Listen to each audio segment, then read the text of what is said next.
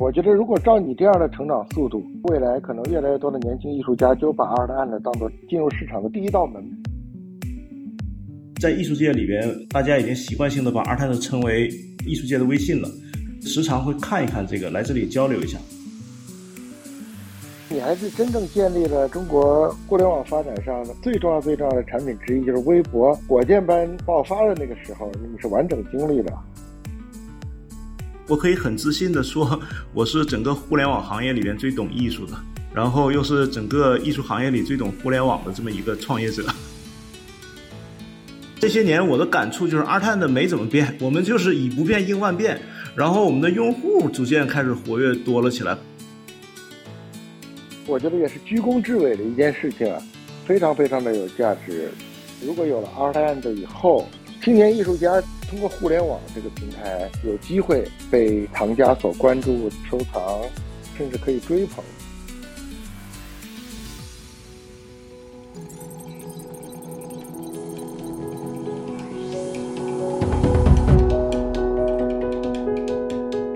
各位听友，大家好，我是周航，欢迎大家收听由荔枝播客独家播出的《创业入海口》。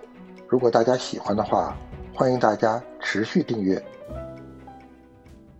今天很高兴啊，我们创业入海口呢，又迎来了一位艺术界的朋友，Art and 的 CEO 创始人刘强，也是我的好朋友。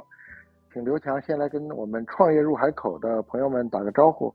创业入海口的朋友们，大家好，我是刘强，Art and 的创始人和 CEO，很高兴认识大家。我是从二零一三年开始做 Art and 的。到现在为止，正好已经有八年的时间了。当时为什么做这么一个平台呢？就是我自己本身是学艺术的，那个时候看到身边有非常多的同学啊，还有老师啊，还是没有办法通过艺术来找到自己谋生的机会吧，就是没有办法通过卖画啊来赚钱。当时我刚从互联网行业出来，所以我就想，能不能利用自己的这些年的工作经验，来为。艺术家打造一个能够帮助他们走出来的这么一个平台呢，所以就想到了 Art and。可能很多人还不知道 Art and 是个什么东西啊，我先给大家说，这是一个 App，你能不能先讲讲到底这个 App 是一个什么样的产品？Art and 这个 App 呢，它是一个艺术品的电商平台，里面有数万名艺术家发布他们的作品，我们进去之后可以跟艺术家去交流啊。然后去直接购买他的作品，而且这些艺术家都是有科班经验的，各大美院毕业的学生或者老师，他们的作品都是原创的作品，相比我们平时在商场里边啊，还有在网上买的其他的这些复制画啊，是有非常大的区别的。然后这些年我们平台里边也走出来了非常多的优秀的青年艺术家，当年我买他的作品的时候就几百块钱，也有几千块钱的。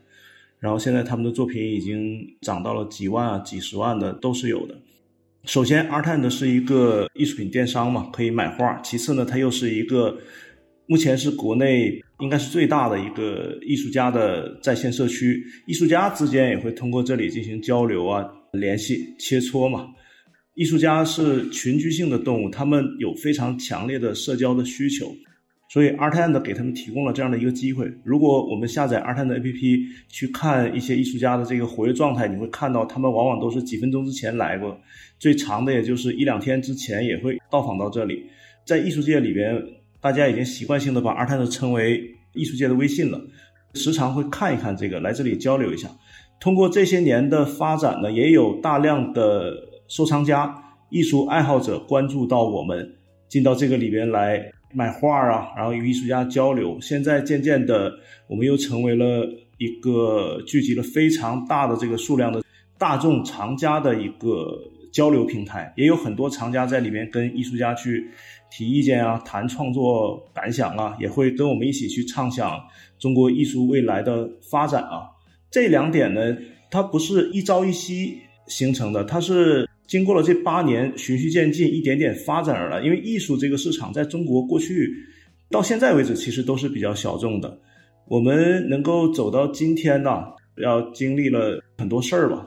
我回顾这八年下来，Art and 比较大的价值就是，不仅我们培育了一些艺术家，还培育了一些真正热爱艺术、喜欢艺术的消费阶层，也就是我们经常在内部聊的这个大众收藏家群体，越来越多的人可以买到原创的艺术品，然后去欣赏他们，他们也会带动越来越多的人进来，这个就是 Art and。OK，帮助大家简单这么理解一下，Art and 呢，首先它是个艺术品的电商平台，对吧？对。一方面你说汇聚了几万名青年艺术家吧，基本上是年轻艺术家为主。他们可以在这里直接发布他们的产品，可以直接售卖，也可以跟藏家呀，或者跟同行吧，在这里进行很高频的交流。你定义了个特别好的概念，叫大众收藏家。他们肯定是对艺术品有一定的追求，但是他们肯定又不是那些已经比较资深的藏家了，他们就是一些有一些艺术追求，但是刚刚入门。他们可以在这里很活跃，我也在这个藏家群里也看到很多人，每天都有很多很多的表达，我觉得这也是个蛮好的局面哈，挺不容易的，好像不止你这一个平台，有上百家是吧？因为你坚持了八年到现在，非常非常的不容易。你在创办 Artland 之前，你在互联网公司做过是吧？对，在哪儿啊？我是吉林艺术学院雕塑系毕业的。我是二零零一年上大学，二零零六年毕业。学雕塑的其实很难找工作的，那个时候艺术市场又没有说下沉到这么普遍。为了求生嘛，然后就进入了互联网公司。当时去的是雅昌艺术网。OK，你进雅昌工作了？对，我的人生第一份工作就是雅昌艺术网。哦，那你是去深圳了吗？啊，在北京，他的这个互联网部门是在北京。那做什么呢？做运营，我是做他的这个社区的运营，负责他的论坛啊，还有博客的这个运营，主要承载的这个雅昌艺术网的这个访问量。嗯，干了多久啊？干了有两年，两年半。啊，到你一三年创立二代呢，中间又隔了几年，那段时间是干嘛去了？我在雅昌艺术网当时做过一个与二代的类似的一个项目，当时我们的代号叫 Art Zone。当时动感地带不有个 Q Zone 嘛？当时我们就弄了一个 Art Zone，因为雅昌艺术网它整个的氛围是偏两端，一是查资讯、看拍卖的这个资料、新闻啊，另外一端就是它的社区主要是偏向古董收藏这么一类群体。其实当代艺术家在里面还是没有多少的这个机会的。我在那儿后来孵化了一个比较主要的项目，就是 Art Zone。前期呢，我们是也邀请了一些当代艺术家进去。相当于今天开通了自己的博客、个人空间，跟二探的的理念是挺像的。中间可能是当时的这个环境和技术啊都不成熟，公司就不希望在这个领域去投入了，所以就没有什么程序员、工程师的这个跟进嘛。后来我就想，我干脆出去自己创业做一个这种东西吧，然后就自己出来创业了。但那个时候确实不成熟，二零零八年出来也没有做成。后来在二零零九年。误打误撞的加入了新浪微博，那个时候是草创时期的新浪微博，因为我跟他们的产品总监卢毅，我们俩是在 Twitter 上面认识的，然后聊说他们正在做这么一个项目，说有没有兴趣加入我们，因为那我还是一个比较极客的这么一个人，对，所以就这样阴差阳错的进入了新浪，然后又进入了当时微博的这个团队只有二十来人吧，在微博二零零九年一直做到了二零二零一二年年初。对于技术啊、产品的这个思路，都是来自于这个微博时代。哦，真是，哎，那你还是真正建立了中国互联网发展上的最重要、最重要的产品之一，就是微博火箭般爆发的那个时候，你是完整经历的。是是是，二十来个人直接变成了一千多人的团队。当时到一二年，其实微博也完成了从 PC 端到移动端的一个转移嘛，对吧？对。我当时离开微博，其实是我自己没缓过来那个劲儿。最初的微博都是在以 PC 网页端为主，这是我们主要负责。突然在二零一二年年底就转向了移动端，那个时候是我们自己没有缓过来的。然后整个的这个老团队啊，都被大量的移动端的这个团队取代嘛，很遗憾吧，就离开了微博这么一个朝气蓬勃的一个团队。然后短暂的在。一车做过一段，在一车的一个广告部门做他们的用户体验的总监，一年多的时间。现在您知道我经历了微博这种公司，能够影响整个社会变革的这么一个公司之后呢，没有办法再安心的朝九晚五的在做一些什么事儿了。虽然待遇很好啊，工作也很轻松，一直在怀念那个状态，就想创业。然后创业做什么呢？当时我并没有说是一定要做 art and，我就是想创业。创业做什么方向呢？没有想好，想了很多，什么母婴啊、育儿、宠物啊这些都想过。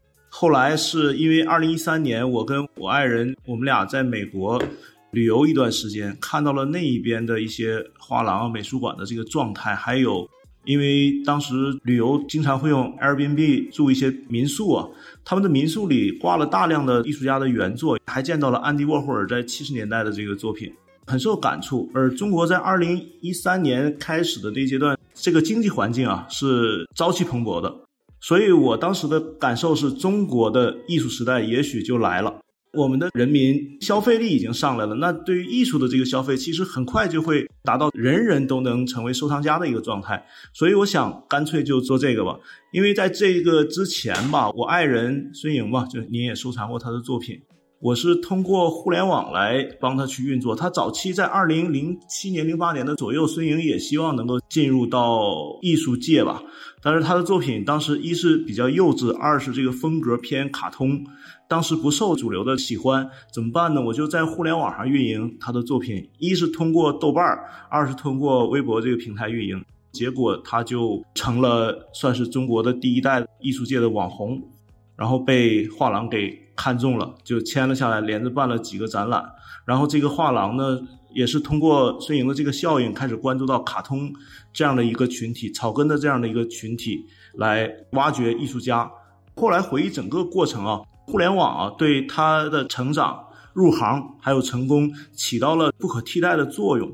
对，这里正好跟大家介绍一下刘强的太太孙莹，也是一位非常有才气的女艺术家，我也收藏过她的作品。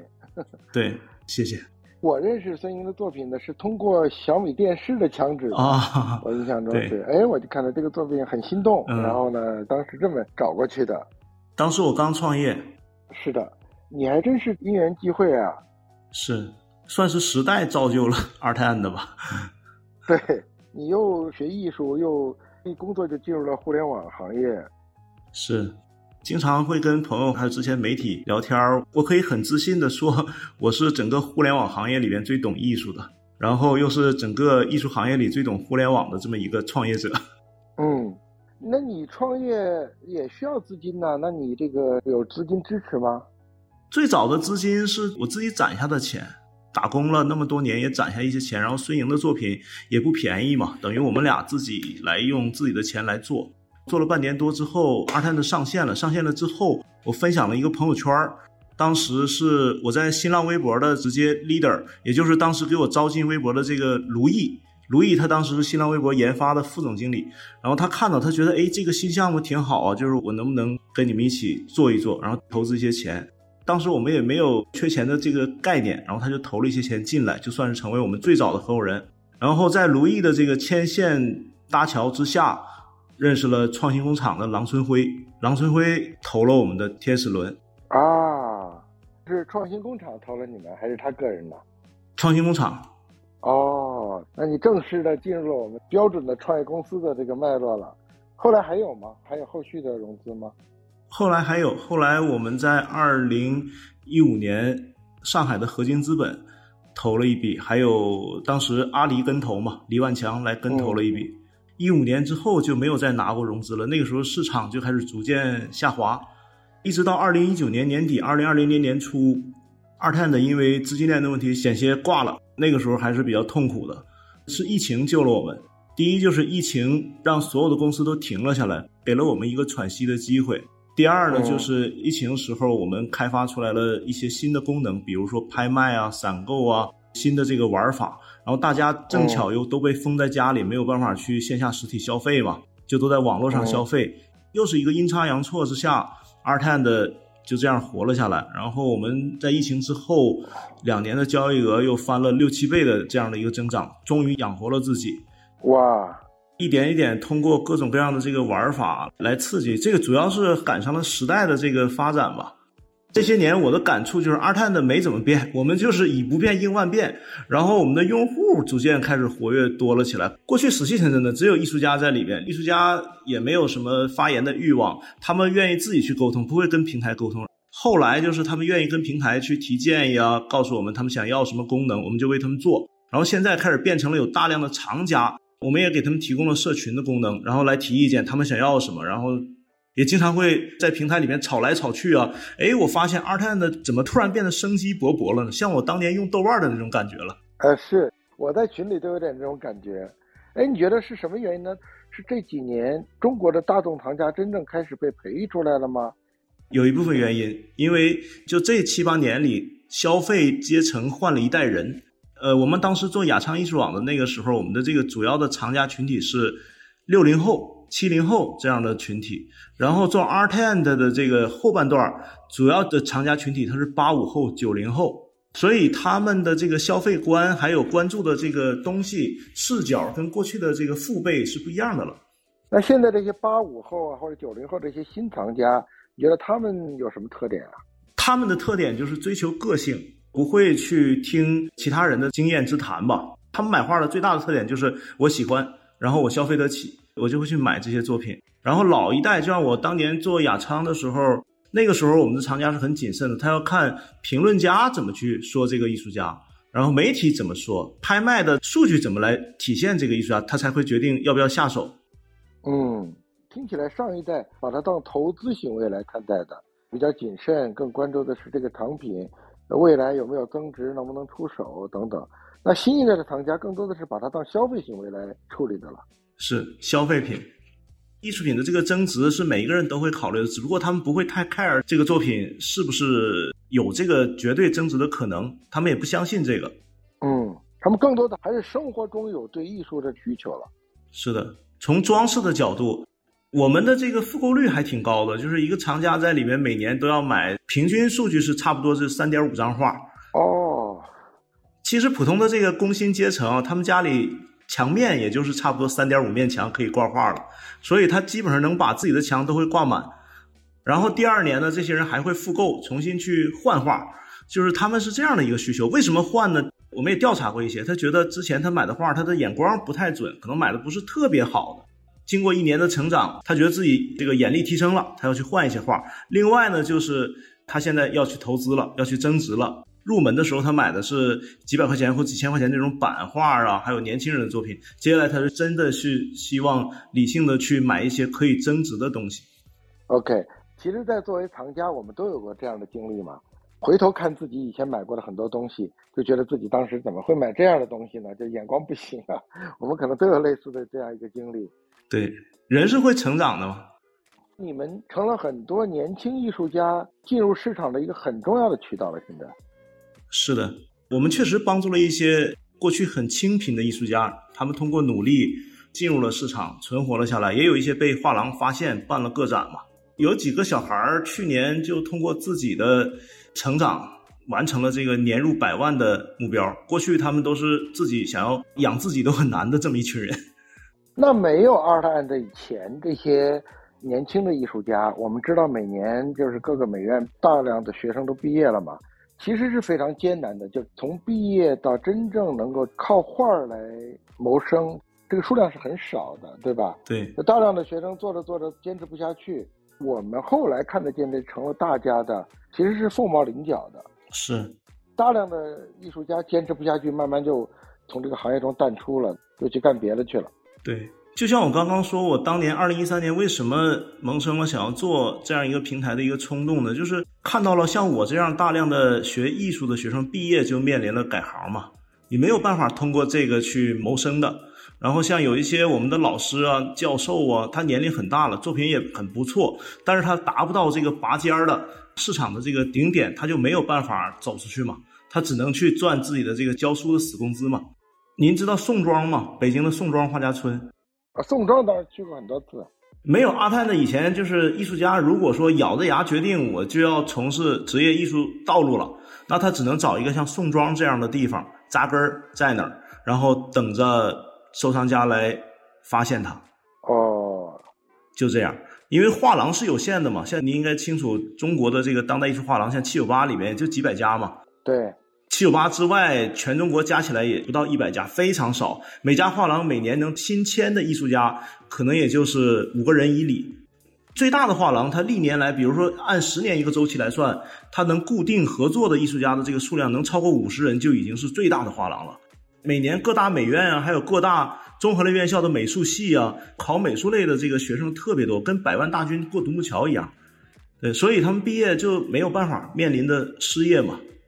我最初创业的时候是懵懂的，我就希望能够帮助更多我身边的同学，还有像早期的孙莹的这样的人，通过互联网能够走出来。因为互联网是打破了过去这个信息的一个链条嘛，能够让更多人可以去展现自己嘛。现在回头看，其实解决了这个领域的青年艺术家们的就业问题。我觉得也是居功至伟的一件事情啊，非常非常的有价值。如果有了 Art and 以后。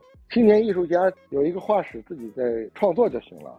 通过互联网这个平台，然后有机会被藏家所关注、收藏，甚至可以追捧，不再依赖传统，那个门槛太高了。因为上周在跟你聊这个节目之前，是跟你的另外一集高古轩聊了一下，他们其实在全球开了十几个空间，满打满算在全球也就签了一百多个艺术家。中国这么大的市场。目前为止只签了三个艺术家。对，高古轩只签世界上最好的艺术家嘛。他的目的是挖掘未来能够载入艺术史册里的这个艺术家，像村上龙这种级别的嘛。对，我说正好是两个极端吧哈。可能高古轩就代表了那种传统画廊最顶级的模式，全球最顶尖的画廊，全球主要的艺术中心城市都有自己的空间，签约的是各个。国家各个地区最有代表性、能够进入艺术史的这样的一些艺术家，精中之精。而你呢，以互联网平台呢为依托呢，聚集了大量的，可以说你是几乎没有门槛的，是不是说任何艺术家都可以到上面来发布他的作品？都可以。他要想销售是有门槛的，他如果想展示的话是没有任何门槛。销售你设的门槛是什么？他的作品还是要原创的，然后有一定的绘画功底，这个是我们要去把控的。我们不看他的学历啊，还有师承啊，这些都不看，只看这个人有没有天赋，然后他的作品是不是原创的作品。我这个我们要把控一下，还是要对厂家、消费者去负责的嘛。我看抖音上有很多人就是在画梵高啊、画莫奈啊，成为网红嘛。但这样的艺术家到我们这儿来，他就没有办法成为我们可以在这销售的合作艺术家的。他们卖的不就成了深圳大芬村的艺术家了吗？啊，都不叫艺术家，那不是艺术车间了吗？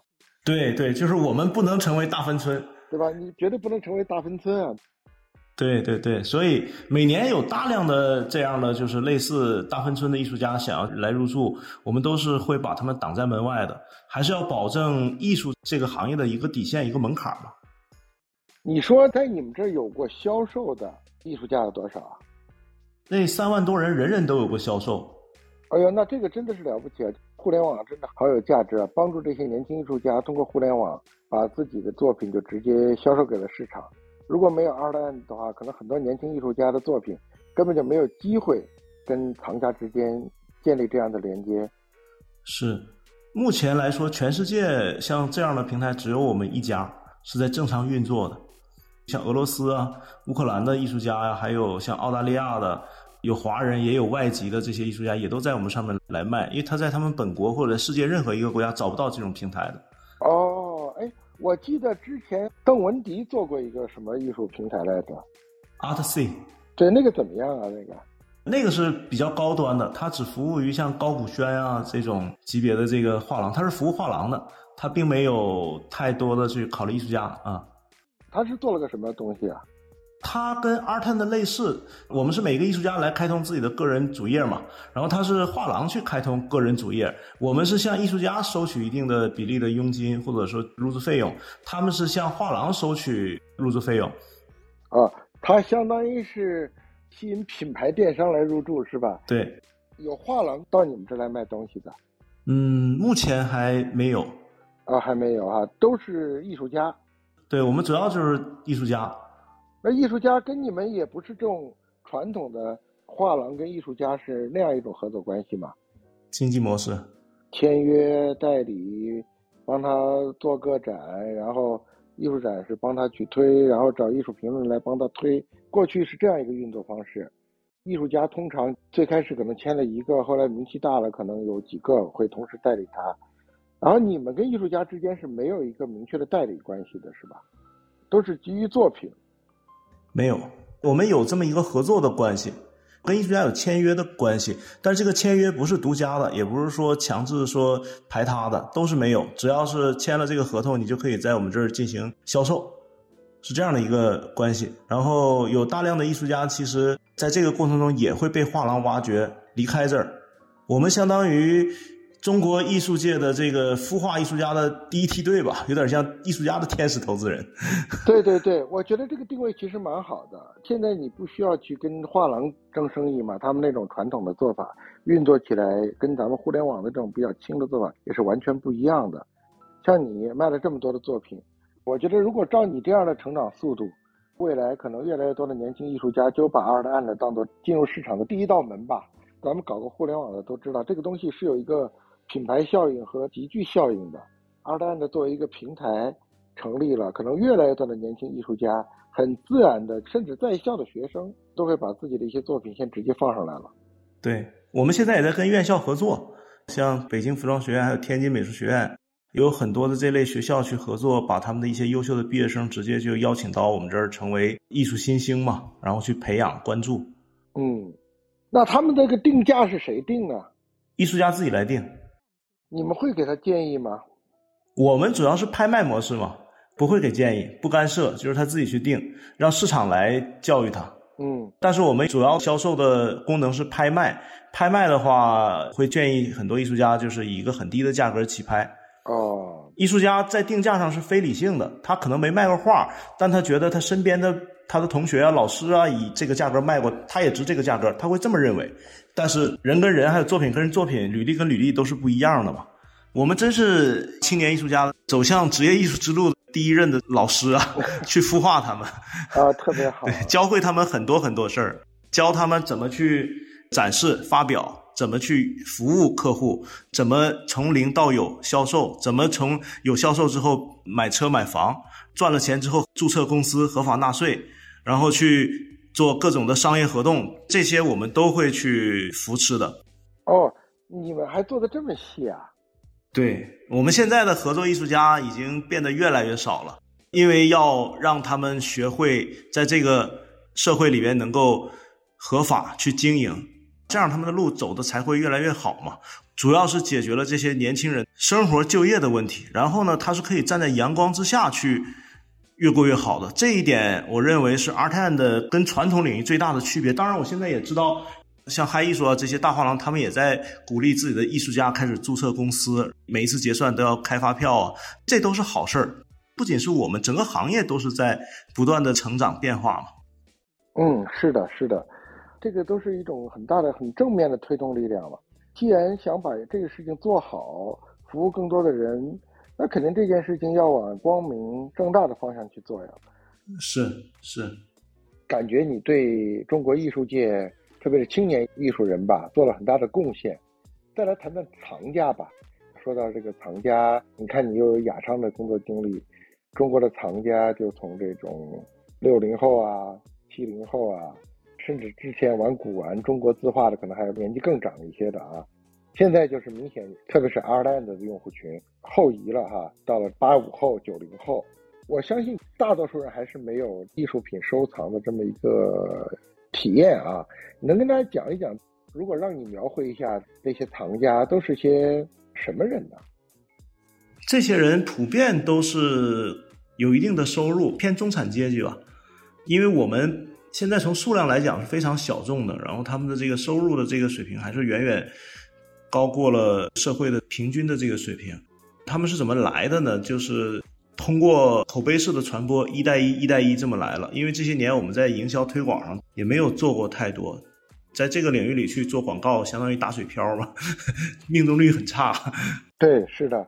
哎，我记得你们是不是有过一个竞品还打过广告，在什么分众上啊，还有公交车的路牌上还投放过广告的是吧？啊，对，是的，有不少竞品都投放过广告的。我们也投放过，我们在七九八呀，然后在这个网上啊，也都投放过广告。后来发现这个转化率几乎为零，后来再就不投放了，太小众了。对，肯定的。咱们的藏家，你说都是中产是吧？但是他们的平均收入还是比一般的工薪阶层要高很多的吧？应该是高。藏家阶层平均收入的话，应该是在五十万以上了。然后要主流的，像能够去支付。购买三到五万以上的这个作品的这些藏家，身家应该都是在亿元以上的这么一些群体。中国像经常我们耳熟能详的一些企业家、创业者嘛，基本上都是我们的客户了。哦，是吗？那你说这样的一些人，是不是会吓退很多人呢？给大家感觉就是要玩一下艺术，是不是门槛还是非常的高啊？不会不会，现在的新生代的这个消费者啊，这些人他们天生就是。不畏权威，也不去说，因为 之前谁比较成功啊，或谁比较富有啊，他会觉得不如他们。不会的，现在新生代的人就是，据我观察，他们的性格就是做自己，我想怎么着就怎么着，我并不会太畏惧啊，或者说太介意像您说的这些情况，不会的。嗯，我就是说从收入门槛上来说，是不是太高了？像你说我没有五十万那年收入，我就不可能去玩艺术。刚才说的说很多人都身家都过亿了，是这样的，它是一个平均值。如果说把这个全都拉开的话，我们的这里边作品是有几百块钱的，然后一直到几十万都有嘛，所以还是有大量的人可以参与进来的。因为我们经常会推出一元起拍的这种活动嘛，哪怕有一些几万块钱的作品，有可能捡漏是吧？对，捡漏你是可以花几千块钱捡漏到的，然后甚至有一些人真就能花一元。拿到一个包邮的一个艺术品，这都是有可能的哦。而且我说的五十万的平均的这个收入是逐年在下降的。我们最早开通电商功能的时候，那个时候的客户的素质还水准跟画廊是几乎是持平的。这些年已经逐渐降到现在的这样的层面，再往后走它还会继续下降。那越下降，其实对你的平台来说是更好的事情啊。有利有弊。好处呢，就是我们越来越下沉了，客户越来越多，然后让艺术可以被更多人拥有。弊端呢，就是一旦下沉了之后呢，就会有大量的声音来影响我们，口碑啊、品牌啊都会有影响，影响你们的决策，甚至平台的调性都影响了，是吧？对的，对的。就比如说，现在我们也分不清楚，有很多的画商啊，他进来了，把自己包装成藏家嘛。然后在里边以极低的价格或者说捡漏啊进货，然后把作品拿到外面再去卖，然后在这里循环往复的去这么去做，这也是推高我们交易额的原因之一。这种情况在我看来就不太好，可能未来要去规范一下。OK，比如像我们在收藏的时候，就是一个作品过于频繁的流动，其实对艺术家的保护也是有伤害的，对吧？对，呃，往往比如说我们在收藏的时候，甚至还会有一些，还要签一些君子之约，比如说你买了以后，说几年之内不能卖。原来过去我们跟画廊的这种约嘛，更多的是个君子之约，你要真卖，他也拿你没辙。然后最多就是说你口碑坏了，人家以后如果说他是有很热门的话，就不卖给你了。那么你这边如果有了数字技术嘛，比如同样一个作品，他想再上架。你就系统自动识别了，说对不起，这个作品还没有过销售保护期，暂时不允许上架，对吧？这些技术你都是可以做的嘛？对，我们现在没有二级市场，我们只有一级市场。买完了之后不支持售卖，然后很多藏家呢就会拿到闲鱼里面去卖。对我经常看到有一些热门艺术家作品，比如两三万作品被拍走了，在闲鱼上一搜卖十二万、十五万。不知道能不能真的卖掉，然后还有大量的作品呢，就是会以腰斩的价格或更低的价格被甩货，这种情况都会有。我觉得整个的这个画商现在的这个不规范啊，对平台啊，还有对艺术家呀，还对真正买画的藏家来说，都是有伤害的。呃，最近我们也在研发二级市场的这个功能，这些功能上线之后，就像您说的，就会限制什么样的作品能卖，在什么样的时间之内能卖，它的定价差不多在什么样的一个阶段，我们都会去干预，都会把大数据用起来。嗯，不过我确实已经看到了，虽然发展中肯定是有各种各样的问题啊，都是我们需要去解决的，但总体来说，我觉得其实还是逐渐的创造了一个繁荣的，就是汇集更多人。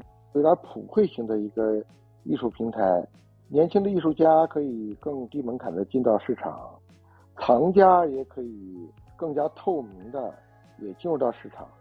你说一般的一个艺术爱好者，真让他走进一个陌生的画廊，说一个画他看起来哪怕有点心动，问画廊报了个价，他其实也不知道该不该买，对吧？对对，而且画廊的服务并不像艺术家本人服务的这么妥帖，画廊还是会看人下菜碟的。对。画廊特别看人下菜碟儿啊！我现在去逛逛画廊，一般都穿的比较随意嘛。互联网人就是裤衩、T 恤、拖鞋嘛，经常会被拦在门外。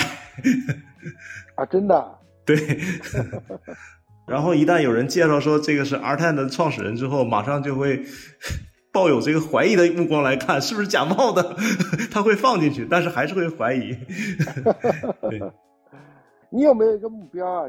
比如说五年以后，Artland 要服务多少艺术家，服务多少藏家，有这样的目标吗？这个数量我们还没有办法去测算，因为过去这些年我们的这个成长都是跟着市场在走，被动的在走。我现在想的就是，我们已经能够让艺术家养自己了，然后越来越多的大众藏家呀，他可以进来去收藏艺术品了。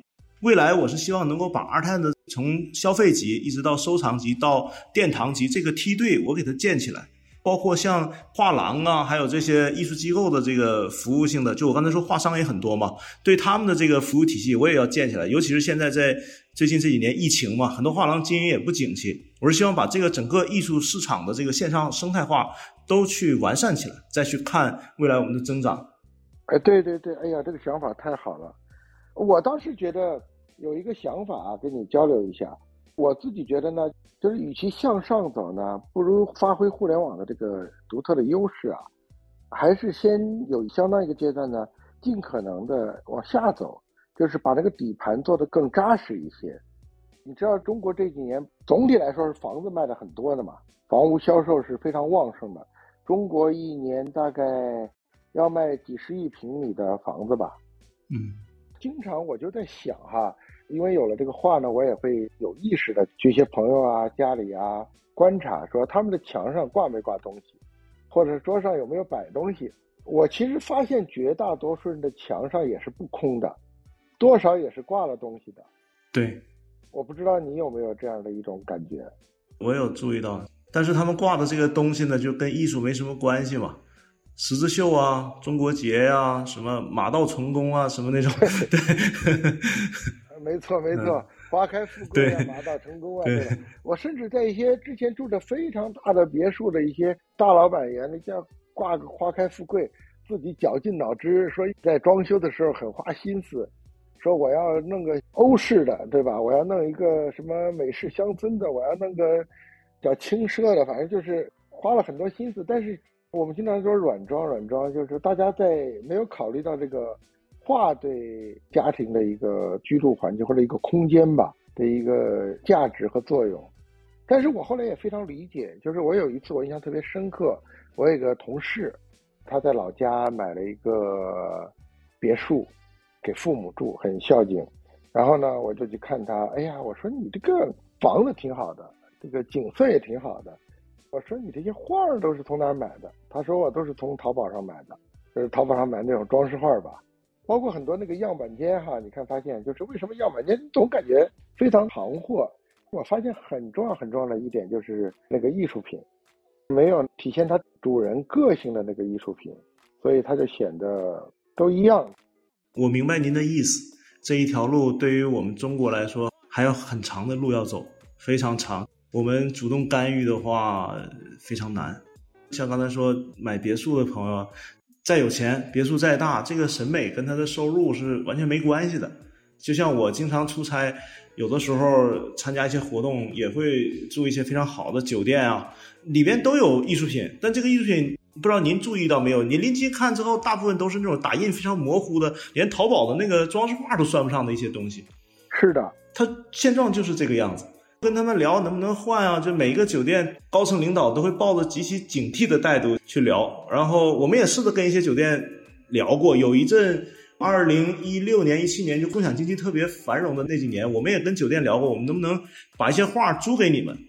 每个酒店都想能不能我不给你钱，我给你一个免费的展示空间，然后你就把我画挂着就行了，谁也别要钱。哎，后来我想，那那不对，我给你的画都是原创的，这个还是有折旧的嘛。所以在聊，最后聊到什么样的价位？聊到了一天一块钱，一幅画，它的市场价差不多在两万块钱左右，然后租金一天一块钱，完全是血亏的模式去做。试过，试过之后，感觉还是即使是一天一块钱，酒店还是觉得它亏了。呃，对。这个就是整个中国的这个现状。嗯，那你观察到国外呢？我不知道你有没有注意到，那比如说国外的家庭和国外的，比如说同样的酒店，他们是怎么处理这些空间的艺术品的呢？我住一些酒店都没看到有艺术品，即使有呢，也是这种打印的。看风格呢，也是大芬村出来的这种感觉。我们俩经常出去的话，住民宿会多一些。民宿的话，就是在日本啊，像美国呀这样的这个国家里，几乎是家家都有艺术品。就是我们一看，哎，这就是哪怕他画一个确实是个牡丹，一个花盆这一看就科班出来的古典主义啊，或者什么，这个一看就是这么个东西，家家都有。就像我说，我最初这去美国，我们俩住那个民宿，老太太家里面那满墙挂满了，每一幅都是我觉得是那种。至少说是殿堂级别的列宾美术学院的什么教授级别的艺术家画出来的那种写实的古典主义作品，里边还有安迪霍霍尔的这个原作嘛，是吧？就这种感觉在国外会多一些，而且美国加拿大呢也会经常举办那种像社区的跳蚤市场，他们也会彼此拿自己的画拿出来展览，也会互相去置换啊，会去卖，这个氛围是非常好的。然后去国外的一些美术馆啊、博物馆。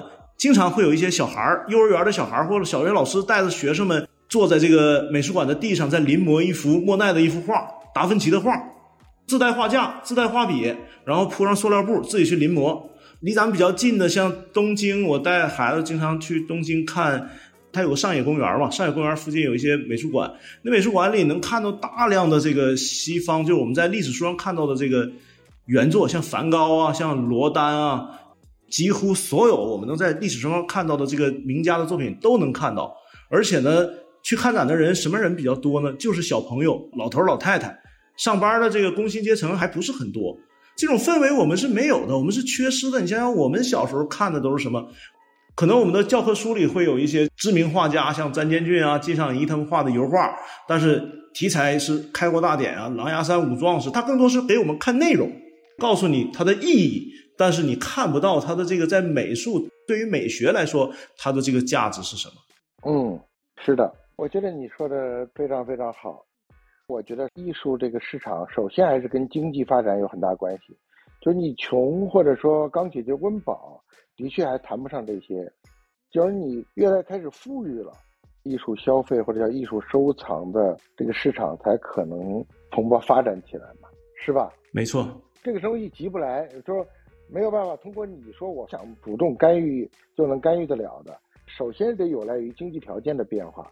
是是，就在前几年我创业后的那几年，市场朝气蓬勃嘛。我们在国内也偶然也能看到一些像达利的个展啊、莫奈的个展啊，还有达芬奇的展，经常也会看到。而且民众对于这些作品的这个渴求度还是蛮高的。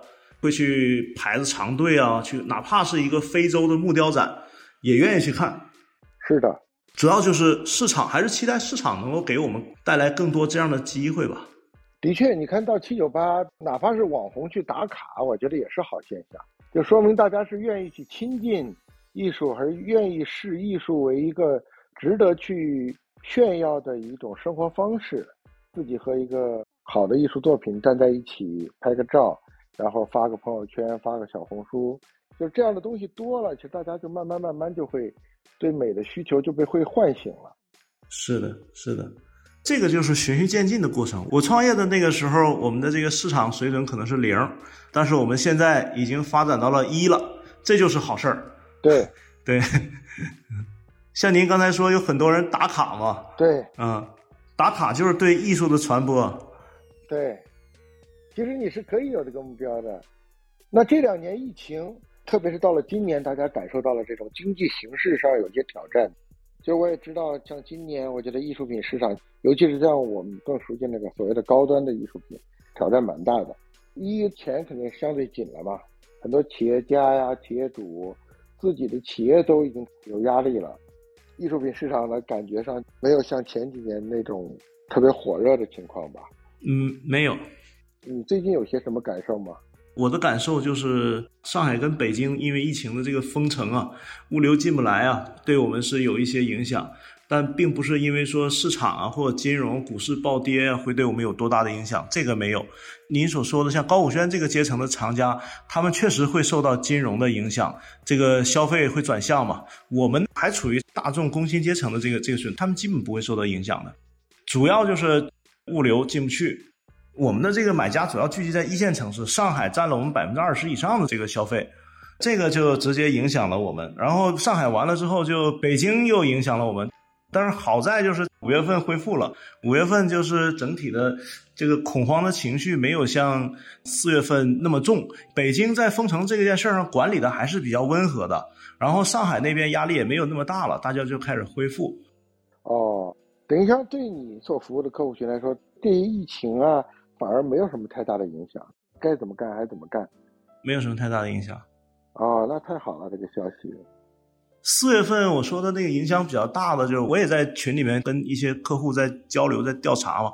主要的原因就是上海的这个封城恐慌，让他们觉得不只是买画，什么都不想干了。对，还有一个就是四月份 A 股跌破三千点了，两千八百点了吧，所以那个时候大家基本上就躺平了。OK，现在慢慢信心在恢复了哈。对，现在在恢复，现在整个的这个事态都是朝着更好的方向去发展的。OK，在全世界有其他国家，比如美国什么的，有跟你类似的模式的吗？没有。现在我们在资本市场最吃亏的就是，经常投资人会问：“哎，你对标谁？”我找不到，一个都找不到。哦，你有机会走到国际上去吗？就成为一个全球性的一个交易平台，有可能吗？对，有可能。我们的目标也是希望能够成为全球艺术品的消费服务的平台。而且现在已经有大量的艺术家的作品是销往国外，然后像我刚才说，也有海外的一些艺术家的作品是迈向中国。他们这个市场自己已经搭起来了，就差我们推出这个海外支付啊，还有多语言的这个服务版本了。哦，已经开始有了是吧？对，已经有了。我上上个月还买了一张油画，是从澳大利亚从墨尔本寄过来的。啊，是吗？是当地的艺术家呢，还是华人艺术家？当地的华人艺术家，她是一个大姐，比我要大十多岁吧。然后在那边好早就移民过去了，嫁人生了孩子，孩子都已经读大学了，就每天在家相夫教子嘛。最近孩子也长大了，没什么事了，她就开始重拾画笔，开始画画。这个大姐是学美术的，画的特别好。经朋友推荐啊，他没地儿分享，主要就是希望能找个地儿把作品发出来，跟同行去交流一下。他太寂寞了。这样来到了 Art and，然后没想到作品卖的还不错。哦，那对他来说是个巨大的信心的鼓舞啊！对，非常大的激励。比如我们现在有个叫杨婉的艺术家，他之前是在美国留学，在旧金山居住了很多年，但他主要他的作品销路都是通过 Art and 上卖到国内。后来他干脆就放弃了美国，直接就回来了，专注的去经营中国的市场。杨婉啊，杨婉原来是在美国的。对，他是中央美院毕业之后去美国读的研究生，麻省艺术学院读的研究生，然后就留在了旧金山。那现在回国了？对他回国了。杨婉还很厉害的，就是他给了二探的很大的信心。对他的话，我印象挺深刻的。杨婉还有刘希子，他们俩是同学，都在美国画了很多的画，然后就是很难卖掉，结果最后是中国的市场帮助他们解决了问题。嗯，的确是，对，就我对他的作品也很印象很深刻，而且他的定价也越来越有信心了。主要就是他的服务特别好，他对作品的解读啊，他是真正把二探的这样的工具利用到极致了。其实我们跟他是没什么交流和沟通的，完全是他自己在用。他把平台用的好，是吧？对他把平台用的好，我们没有为他做特别的关照，没有。我们对待艺术家上更多是一视同仁，就是看哪些艺术家能跑出来。还有一个叫陈建州的一个聋哑艺术家嘛，他过去也是很难，家庭情况也不是很好，然后也是通过二探子在运营，他现在已经成了不有个潮流艺术的概念嘛，他几乎成了潮流艺术领域的炙手可热的明星了嘛。哦，哎呀，这些真是创业的成就感就是来自于这些事情啊。你看你做的事情多棒啊！我确实对自身的这个收入啊是偏麻木的，但是如果说我能给我的用户创造价值，然后让他们每年都有增长，都有更多的收获的话，我会觉得非常有成就感。随着这类用户量级的不断的去几何级的增长，去累积，我的成就感会越来越大。其实，如果我们想要把交易额、利润再提高，是有办法的。但是我希望能够走得慢一些，然后路子走得稳一些，至少我们要对得起自己，对得起用户，然后对得起社会，这样才好。对，那太好了。哎呀，我觉得回头刘强，你能不能够选几幅你认为比较能够代表 Art and 的一些作品？你发给我，我也贴在咱们这个介绍上，让大家也能够更直观的了解 Artland。我也会把这个 Artland 的网址和这个下载的链接也会贴在这里。好，谢谢。因为我们这个听众应该说也是潜在的藏家吧，消费群体。对，也希望能够起到一点点的帮助吧。谢谢周总。那好，那我们先聊到这儿。好，好，好。今天跟大家聊了一个特别好的。艺术家互联网结合的一个崭新的一个平台。通过刚才跟刘强的聊天，也可以感受到艺术借助了互联网的平台，走到了一个新的时代吧，使得艺术家和藏家在这里有了一个更好的交流交易。其实也可以把更多的艺术带给大众的生活。